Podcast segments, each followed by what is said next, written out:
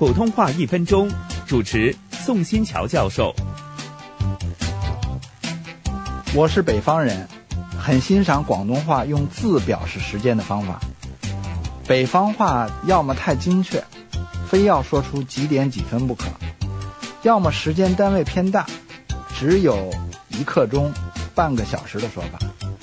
一刻钟就是十五分钟，广东话也有一刻钟的说法，叫一个骨。更多呢说三国几，普通话半小时也说三十分钟，如果跟在其他具体时间后面，也可以说半，这和广东话是一样的。普通话一分钟，香港电台普通话台、香港中文大学普通话教育研究及发展中心联合制作。